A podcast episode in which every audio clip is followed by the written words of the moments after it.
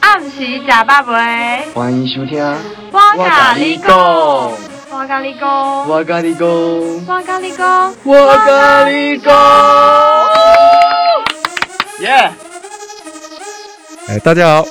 我甲你讲，你唔得别人讲，你若要甲别人讲，我就不爱甲你讲。欢迎收听我甲你讲。Hello，好。好强哦！对我们是今天的开场非常特别，我们是用台语原汁原味的做开场。好，欢迎收听我咖喱讲，我是 Mona。我是泰勒，台湾公益之父严水龙先生曾说过一句话：“我是土生土长的台湾琳娜，不忍看到台湾文化一天天的消失啊！”这是我们今天要介绍的作者序的第一句话，也是作者王振凯在书写这本书的使命感吧。那这本书呢，就是大井头画海报，严正发与电影手绘看板这本书。那它可以算是一位人物的传记，也可以算是台湾在地文化的一项职业专史。那这本新书的主人公就是严正发师傅呢，他有被受邀，就是担任某些品牌微电影的主角，就是我们常喝的，就是仙茶道啊，或者是其他等等之类台湾啤酒。那就如同其中一部微电影的开头台词一样，开头台词有说，他画了一辈子的电影，在电影片尾的跑幕里，却从来没有出现过他的名字。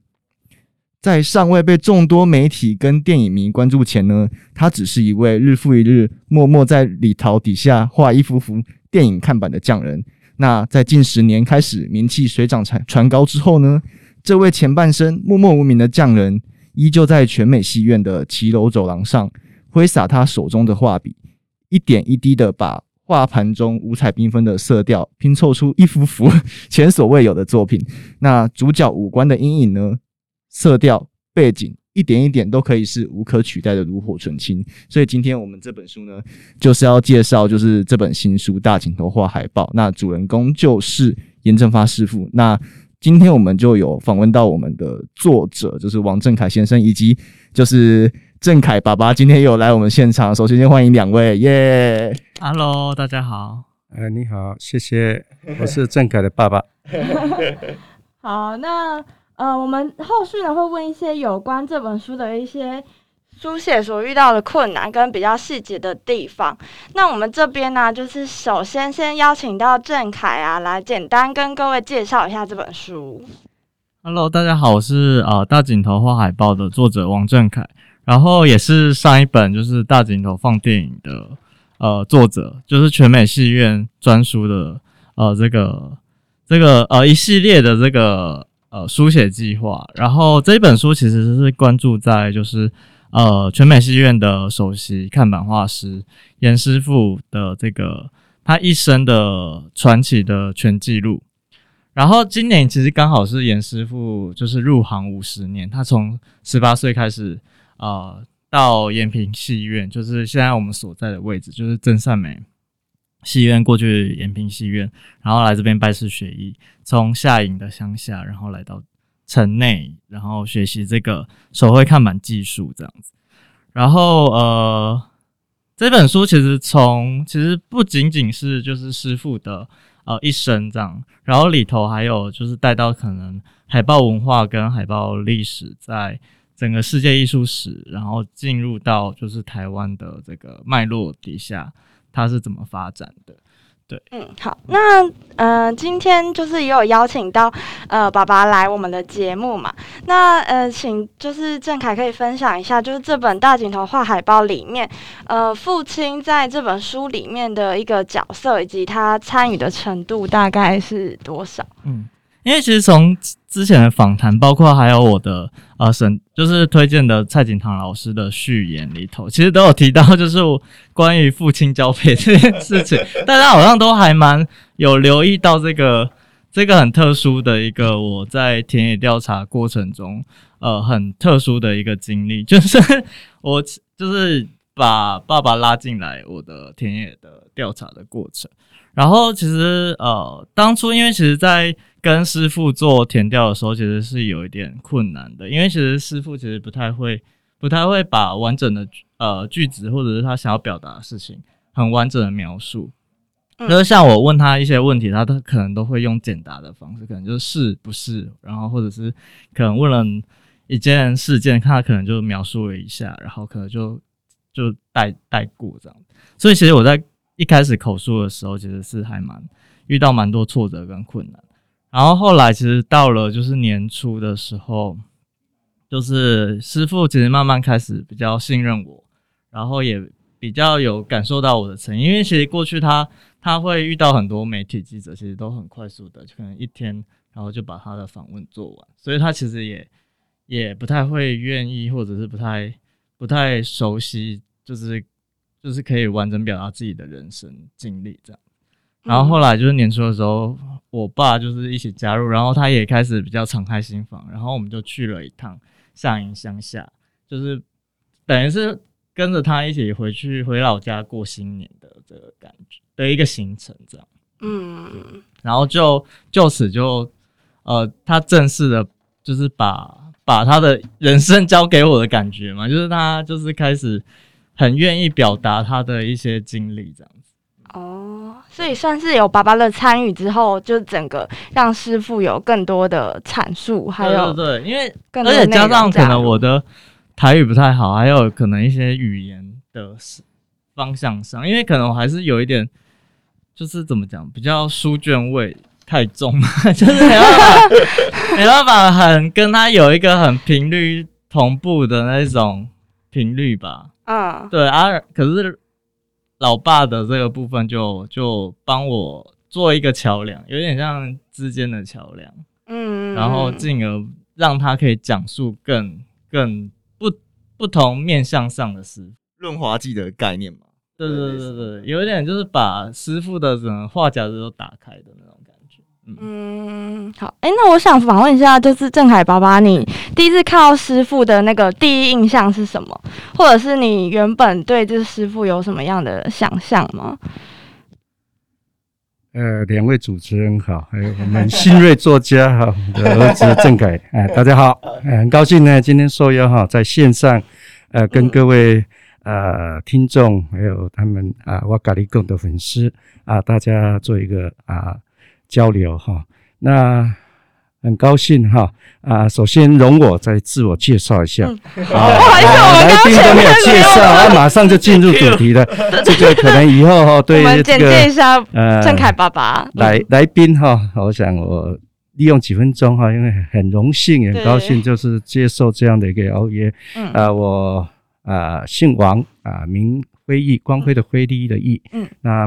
从啊高中的时候就半工半读，考进了南光中学，是属于台糖建教合作班。那三年之后分发到台糖公司来服务。那从七十年毕业啊，到目前一百一十年，算起来总共也届满了四十年。啊，我要特别介绍的是我们祖孙三代，从我的祖父到我的父亲，还有我的大姐啊，包括我，可以说我们四个啊三代都是靠台糖公司，也是工人讲的讲甲藤大汉的。那目前我在我们台糖总公司啊农业经营处从事的业务是有机方面。大家也知道，我们台糖是大地主，所以我们五万公顷的土地啊，所以我们目前也有很多在从事有机蔬菜、有机米的栽培。所以我现在从事的是属于啊有机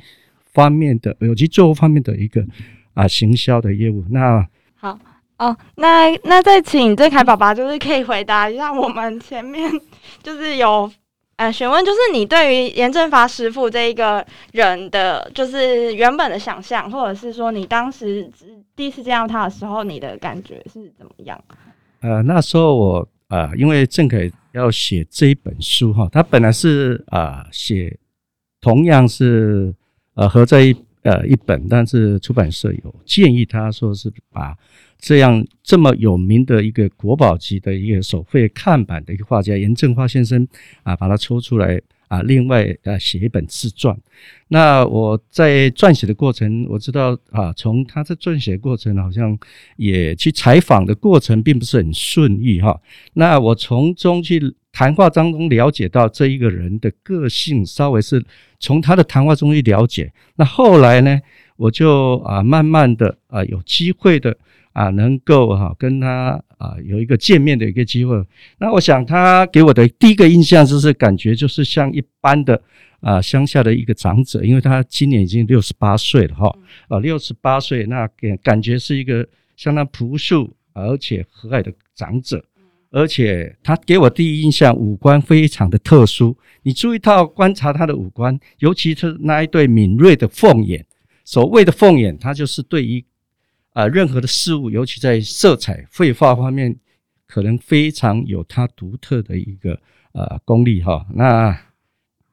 另外哈，你如果在看他的手掌，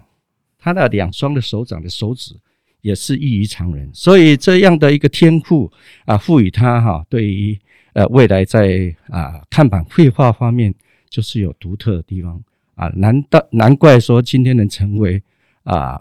我们台湾哦一个啊手绘啊看板的一个国宝级的一个啊传奇人物。那今天促成了郑恺能够为他写这样的一本书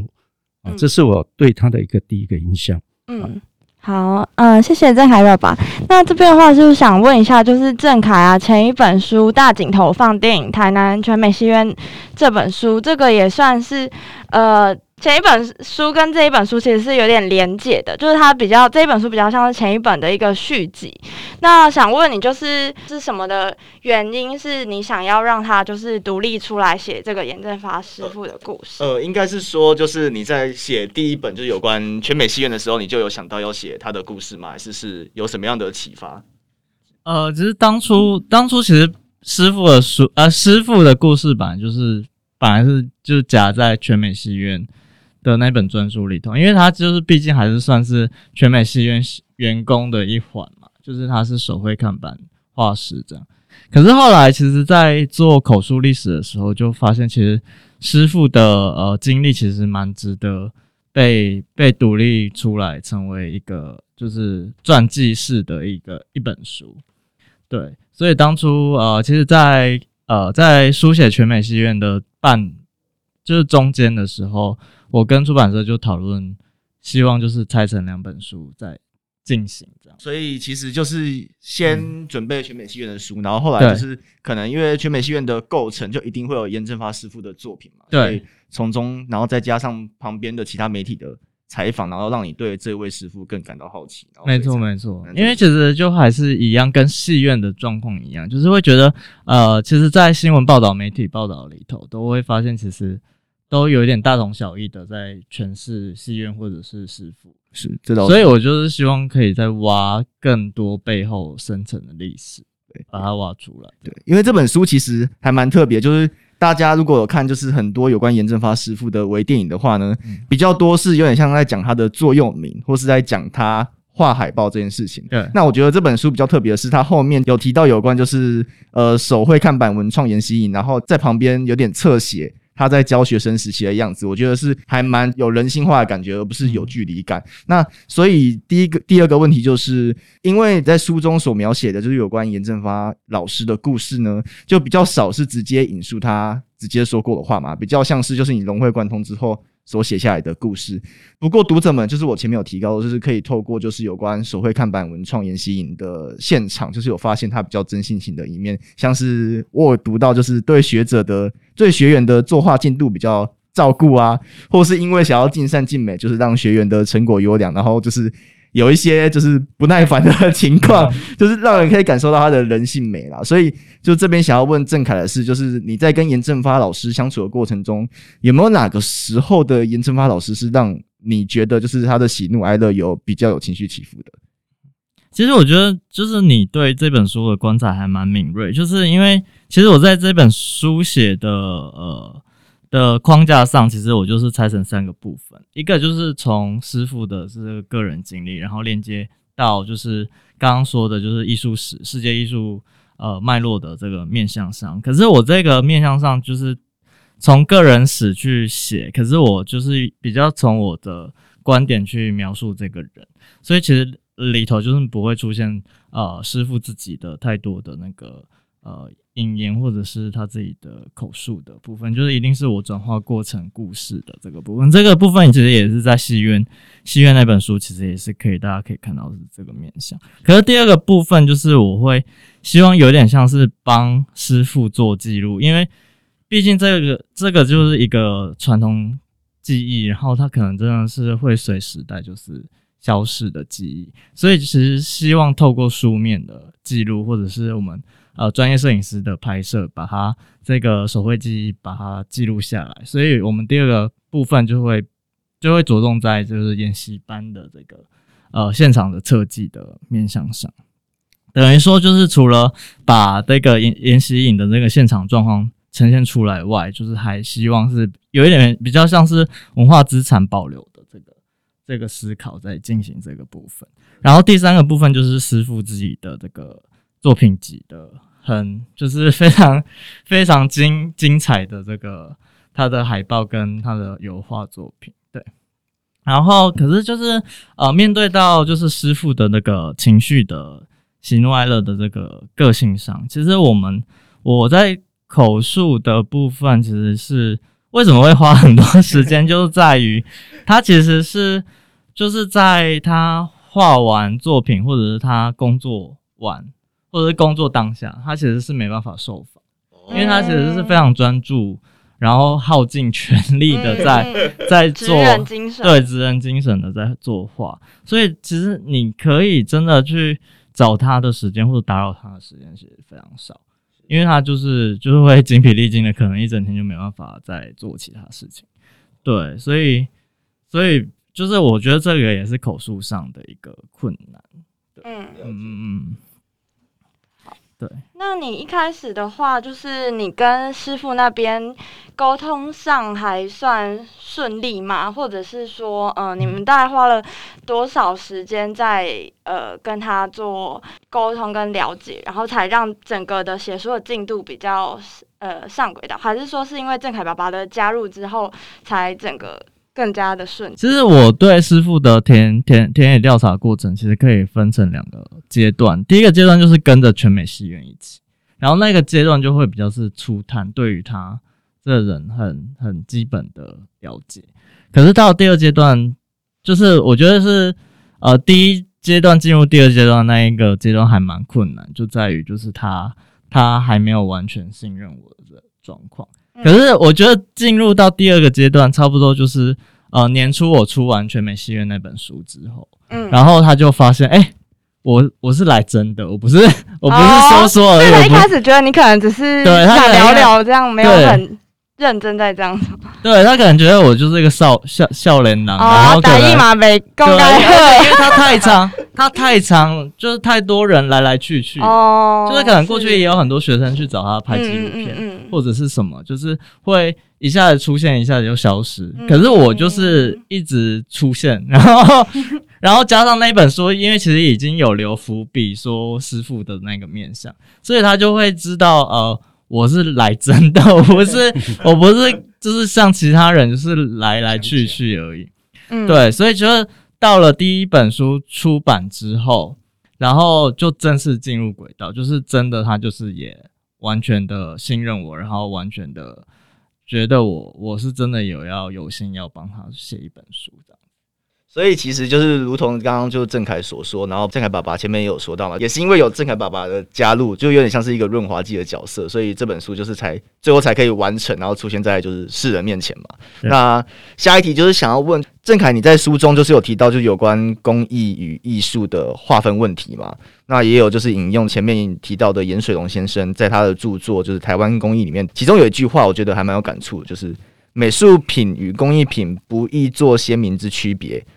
所以就是对你来说，呃，台南市有哪些你比较熟悉的装置艺术，就是或是地标，呃，让你心目中觉得就是艺术是艺术品跟工艺品的完美结合，就是有这样子一个东西出现吗？嗯，其实我觉得这一本书真的很多，也是很多因缘巧合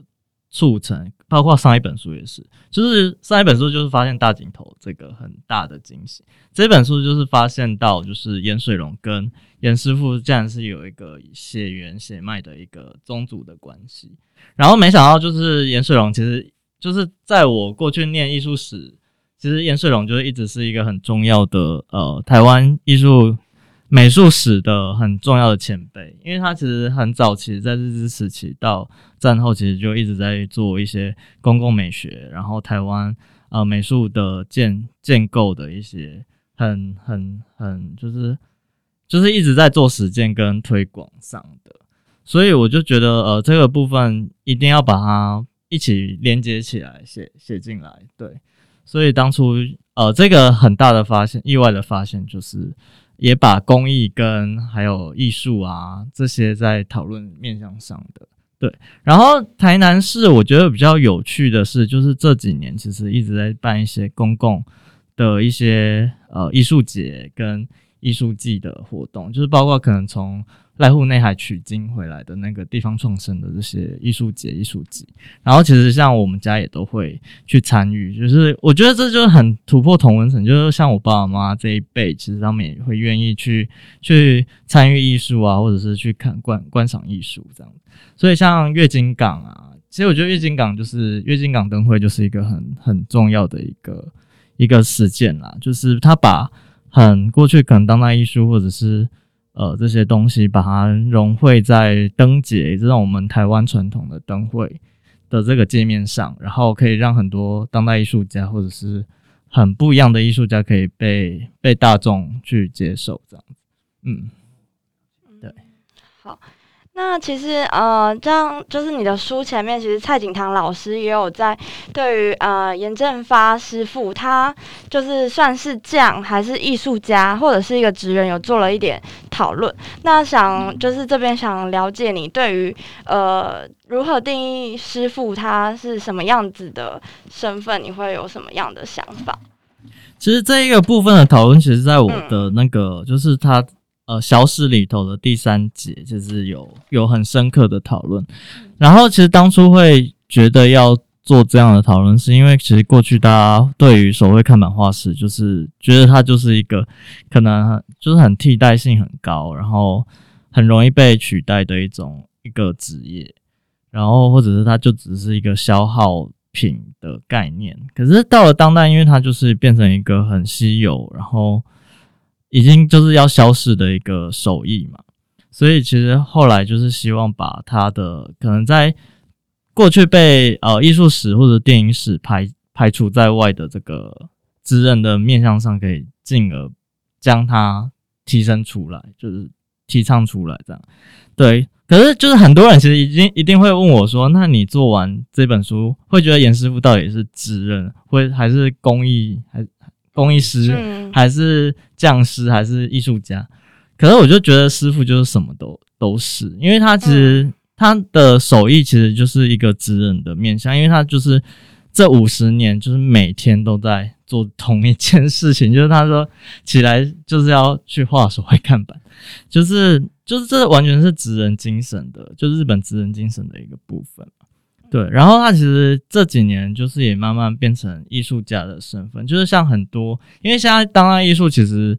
的界限其实越来越模糊，所以现在其实很多不同过去过去可能很难想象是艺术的类别，其实现在也都被纳入在当代艺术的范畴里头，像漫画或者是像流行音乐，可能有有些也会变成是艺术的面向这样子，所以像师傅现在的一些创作跟。呃，实践其实也都被被美术馆或者是像一些展览被被邀请，所以其实他现在其实就已经是各种角色，也就是也是斜杠的身份了。就是他现在就是就是可能传统呃工艺的部分也会接纳他，然后艺术当代艺术的艺术史的这个面向也会去接纳他。对，嗯，好。嗯，那你刚刚有提到嘛，像职人的话，其实他就是呃每天反复的做专精的记忆，然后十年如一日的在做这件事。那我想了解，其实你有贴身的跟严正发师傅跟着他长期这样子记录下来，那你大概可以跟我们分享一下，就是师傅他大概一天的话，他的一个时间安排或者是作息的概念。对对对。其实我书中应该也有多多少少有提到，就是在差不多结尾的部分，其实。就是师傅的那个，呃，就是怎么讲，一天的 SOP 还蛮蛮规律的。就是他差不多就是早上九点十点就会到戏院，然后可能就吃个早午餐，就是他会买一些像，吃个 brunch 之类的。对对，对他是吃 brunch，因为因为他就是怎么讲，就是因为他的工时很长，所以他干脆就是把把早午餐一起吃，然后他就可以一直从从上午然后做工到下午，可能三四点这样子。对，所以他都通常都是先吃早午餐再上工，然后到了三四点，就是到了就是太阳，就是看太阳的状况，因为如果太太阳太大，他其实也会选择不要再继续画，就是那太太消耗这样。对，所以差不多他画完之后，就是可以就准备进入晚餐阶段的。然后他晚餐就是会去小北夜市包包便当，然后喝果汁。他就是会大量摄取水果跟果汁。对，也是啊，他可以画那么久。就是对他对，我觉得他其实也是蛮神人的，因为他就他好像也没没看到他在休息中中途啊，或者是或者是去看他去哪里，就是他就会一直坐在那边，然后把它集中火力的，因为他好像就是都是两三天就可以完成一幅全美戏院外头的那个看板。对，嗯。好，那我们这边呢，就是先告一段落。等一下呢，我们会再邀请，就是郑凯爸爸可以再多跟我们分享，就是他在这本书大镜头画海报的一些过程的参与，还有就是在郑凯书写过程中有从旁给予哪些的协助跟建议。那我们就先休息一下，马上回来。